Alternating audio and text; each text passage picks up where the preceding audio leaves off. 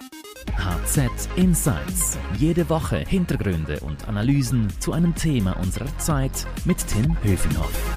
Hallo und herzlich willkommen. Ich begrüße meinen HZ-Kollegen Harry Büßer. Ja, hallo Tim. Diesmal unser Podcast in Corona-Zeiten wieder übers Telefon, denn wir sind ja alle schon seit einiger Zeit im Homeoffice. Klar, wir sorgen uns um unsere Gesundheit, fragen uns, wie es weitergeht. Kommt jetzt eine Rezession? Es gibt viel zu besprechen und natürlich auch klären, wie lange wir noch in dieser Ausnahmesituation leben müssen. In unserer vergangenen Podcast-Folge haben wir ja ausführlich gesprochen über die Suche nach einem Impfstoff. Was allerdings auch viele Menschen interessiert, ist das Thema Immobilien. Und du, Harry, bist ja unser Invest- und Immobilienexperte der HZ. Deshalb wollen wir heute über die möglichen Corona-Folgen für den Immobilienmarkt sprechen. Harry, vor Corona sind die Preise auf dem Schweizer Immobilienmarkt ja recht kräftig gestiegen in den letzten Jahren. Äh, da gab es schon viele Anzeichen, dass der Markt heiß gelaufen ist, oder? Absolut, da gab es sehr viele Anzeichen. Deswegen hat die Schweizer Nationalbank auch immer wieder darauf hingewiesen, dass sie sich Sorgen macht über die Höhe der Immobilienpreise in der Schweiz. Zudem ließ sich das auch ablesen daran, dass die Immobilienpreise so hoch waren, dass sich viele Leute gar nicht mehr leisten konnten, Immobilien zu kaufen. Ja, und jetzt ähm, gibt es ähm, die große Krise. Äh, Corona ist in aller Munde. Äh, müssen wir denn jetzt äh, auch mit einem Immobiliencrash rechnen? Ja, Immobilienbesitzer sollten am besten immer mit einem Crash rechnen, und sich dementsprechend auch äh, sichern. Genauso wie Autofahrer aus Angst vor einem Unfall Sicherheitsgurte anschnallen, sollten auch die Immobilienbesitzer äh, Vorkehrungen treffen. Wie sieht es denn kurzfristig jetzt aus nach einem Immobiliencrash? Müssen wir damit rechnen? Also eine Kristallkugel, die habe ich natürlich auch nicht, aber mittelfristig kann es durchaus zu einem Crash kommen. Anzeichen dafür gibt es einige. Äh, in den USA hat erst kürzlich der Starinvestor Carl Icahn auf den Zerfall der Immobilienpreise gewettet, also auf den Zerfall von US-Immobilienpreisen. Er hat sogar gesagt, das sei derzeit seine größte Wette. Und Karl Heiken ist nicht irgendwer, sondern er ist das Vorbild für Gordon Gecko im Hollywood-Film äh, Wall Street. Dort wird er von Michael Douglas gespielt und der sagt dann den Satz, wenn du einen Freund brauchst, kauf dir einen Hund. Das soll äh, der Carl Icahn tatsächlich gesagt haben. Der wurde als Investor zum Milliardär, das heißt, er weiß, wie man Geld verdient. Und wenn er jetzt darauf setzt, dass die Immobilienpreise äh, sinken, dann heißt das was. Also wollen wir mal sehen, ob er dann recht hat und wie viel Geld verdient. Auf der anderen Seite werden natürlich auch viele Menschen leiden, wenn dann ihre Immobilie oder ihre Aktien weniger wert sind. Sage mal, wo in welchen Teilbereichen im Immobilienmarkt ist denn die Gefahr für einen Immo-Crash jetzt am größten? Ja, also ein Immo-Crash würde bestimmt ganz viel Leiden bei den Menschen auslösen. Im Moment ist die größte Gefahr äh, bei den Verkaufsflächen und Bürogebäuden. Wenn jetzt die Leute wegen Corona nicht mehr zum Einkaufen in die Läden gehen und vom Homeoffice zu Hause arbeiten, nicht mehr ins Büro gehen, dann könnte es passieren, dass zuerst dort der Druck auf die Immobilienpreise anfällt. Das ist auch dort, wo der Carl Icahn seine größten Wetten platziert hat. Wo sieht man das denn am Aktienmarkt zum Beispiel? Also viele Aktien sind ja massiv in den Keller gerauscht. Äh, Immobilienwerte hat es wahrscheinlich genauso hart getroffen, oder? Ja, das sieht man auch an Immobilienfonds, die in der Schweiz investieren oder an Schweizer Immobilienaktien, also an Unternehmen, die an der Börse kotiert sind und in Immobilien investiert haben. Die haben in der Schweizer Börse zum Teil schon relativ viel Wert verloren, zum Teil bis zu einem Fünftel an Wert verloren. Die großen Verlierer unter den Immobilienfonds waren denn auch äh, jene, die in Verkaufsflächen und Bürogebäude investieren.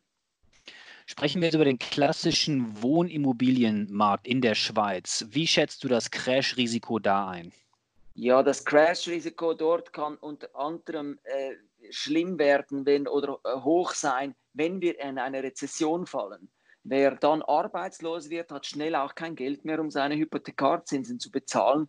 In einer Rezession könnten die Immobilienpreise in der Schweiz um rund 100 Milliarden Franken an Wert verlieren insgesamt. So hat es zumindest die UBS berechnet. Welche anderen Gefahren gibt es für den Immobilienmarkt? Langfristige Gefahren? Ja, langfristig ist auch die Gefahr da, dass die Zinsen steigen. Wenn wir aufgrund der Erfahrungen mit dem Coronavirus wieder vermehrt Produkte in äh, der Schweiz herstellen äh, wollen, die vielleicht früher in China hergestellt wurden oder irgendwo auf, auf der Welt, dann wird die Produktion teurer hier in der Schweiz, weil aus irgendeinem Grund haben wir ja diese Produktion ins Ausland verlagert.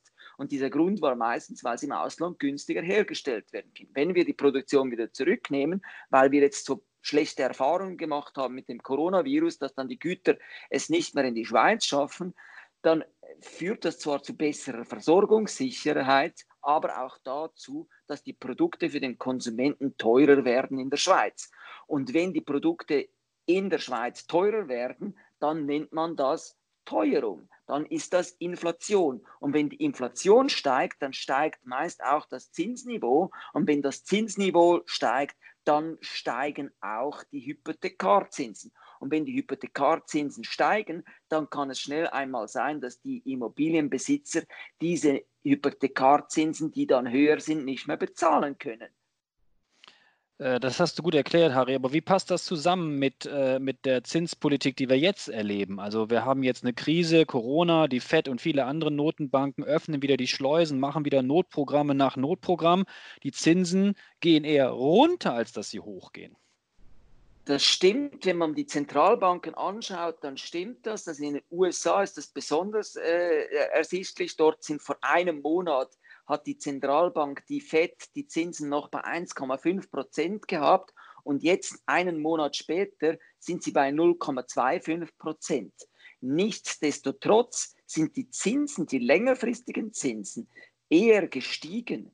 Das gilt auch für die Schweiz. Hier hat die Zentralbank zwar die Zinsen nicht gesenkt, aber wenn man zehnjährige Staatsanleihen in der Schweiz anschaut, dann haben die vor einem Monat noch 0,7 Prozent äh, minus 0,7 Prozent Zinsen bezahlt. Inzwischen sind es noch minus 0,3 Prozent. Das ist immer noch sehr wenig, aber die Richtung nach oben ist natürlich gefährlich für den Hypothekarmarkt. Und wie meinst du das? Wie gefährlich ist das?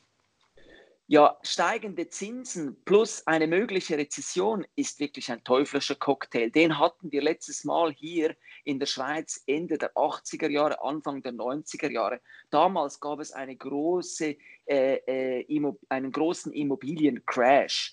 Vorher sind die Immobilienpreise wie hier, wie jetzt angestiegen und dann kam die Rezession plus ein Zinsanstieg. Das führte dazu, dass die Immobilienpreise damals im Schnitt, im Schnitt um 40 Prozent eingebrochen sind. Das klingt ja nicht besonders positiv. Das Fazit von dir, also doch, zwangsläufig kommt es wieder zum Crash, oder? Es ist keine Frage, es wird wieder einen Immobiliencrash geben. Ich weiß nicht wann, aber statistisch, wenn man in die Vergangenheit schaut, wie sich die Immobilienpreise jeweils entwickeln, wie die, wie die Schwankungsbreite ist, da muss eine rein statistisch alle 20 Jahre mit einem Immobiliencrash gerechnet werden. Da der letzte jetzt schon fast 30 Jahre her ist, muss das natürlich nicht heißen, dass der nächste schon morgen kommt. Aber es heißt, wer Immobilien besitzt, sollte sich besser auf einen Crash vorbereiten und sein Vermögen schützen. Das heißt, äh, äh, wenn man dann einen Crash hat, dass man dann Geld in der Hinterhand hat, wenn die Bank dann nach, Nachschusspflicht fordert, dass man also der Bank nach, Geld nachschießen muss, dass man dann Geld hat und das Haus nicht zwangsversteigert wird, wie das damals im letzten Crash Ende der 80er, Anfang 90er sehr vielen Menschen passiert ist. Ja, dann hoffen wir, dass wir keine große Rezession bekommen und die Leute ähm, weniger verdienen oder gar, gar kein Geld mehr verdienen, weil dann haben sie auch keine finanziellen Mittel mehr, um noch nachzuschießen. Sag mal, Harry, zum Ende, ähm, wie reagiert die, die Notenbank äh, eigentlich, die SNB jetzt auf das alles? Äh, weil sie will ja auch nicht tatenlos zusehen, dass die Risiken jetzt äh, weiter steigen am Immobilienmarkt. Nein, das will sie nicht. Also sie hat vor, äh, bevor Corona losging, hatte sie ja sich Sorgen gemacht, dass die Immobilienpreise überschießen, dass, die, dass da eine Blase entsteht. Deswegen hat sie einen Kapitalpuffer von den Banken verlangt. Das heißt, man musste mehr Eigenkapital unterlegen, wenn man eine Hypothek vergeben wollte. Und diesen Kapitalpuffer hat sie jetzt seit neuestem äh, gelockert, so dass man wieder mehr, dass es den Banken vereinfacht, wieder Hypotheken äh, äh, zu vergeben. Und so hat die SMB auf das reagiert, auf diese Krise, damit da jetzt nicht in dieser Krise am Immobilienmarkt äh, ähm, etwas schief geht. Harry, ganz herzlichen Dank für deine Insights. Noch mehr Informationen und Hintergründe, nicht nur zu diesem Thema, sondern auch zur gesamten Corona-Berichterstattung finden Sie natürlich immer stets aktualisiert auf handelszeitung.ch. Und wenn Ihnen unser Podcast gefallen hat, dann freuen wir uns, wenn Sie uns abonnieren würden und weiterempfehlen. Danken möchte ich an dieser Stelle auch unserem Podcast-Produzenten Carlo Lardi. Und zum Schluss möchte ich auch noch Werbung machen für die äh, Podcasts meiner Kollegen. Das ist einmal HZ Upbeat, da geht es um Startups, das macht Stefan Meyer. Und der Podcast Schöne neue Arbeitswelt kommt von meiner Kollegin Melanie Loos. Liebe Hörerinnen und Hörer, wenn Sie uns erreichen wollen für Lob oder Tadel, schreiben Sie uns an podcast.handelszeitung.ch. Vielen Dank fürs Zuhören. Ciao und bis zum nächsten Mal. Bleiben Sie gesund. Harry, herzlichen Dank nochmal. Bitte, ciao, Tim. HZ Insights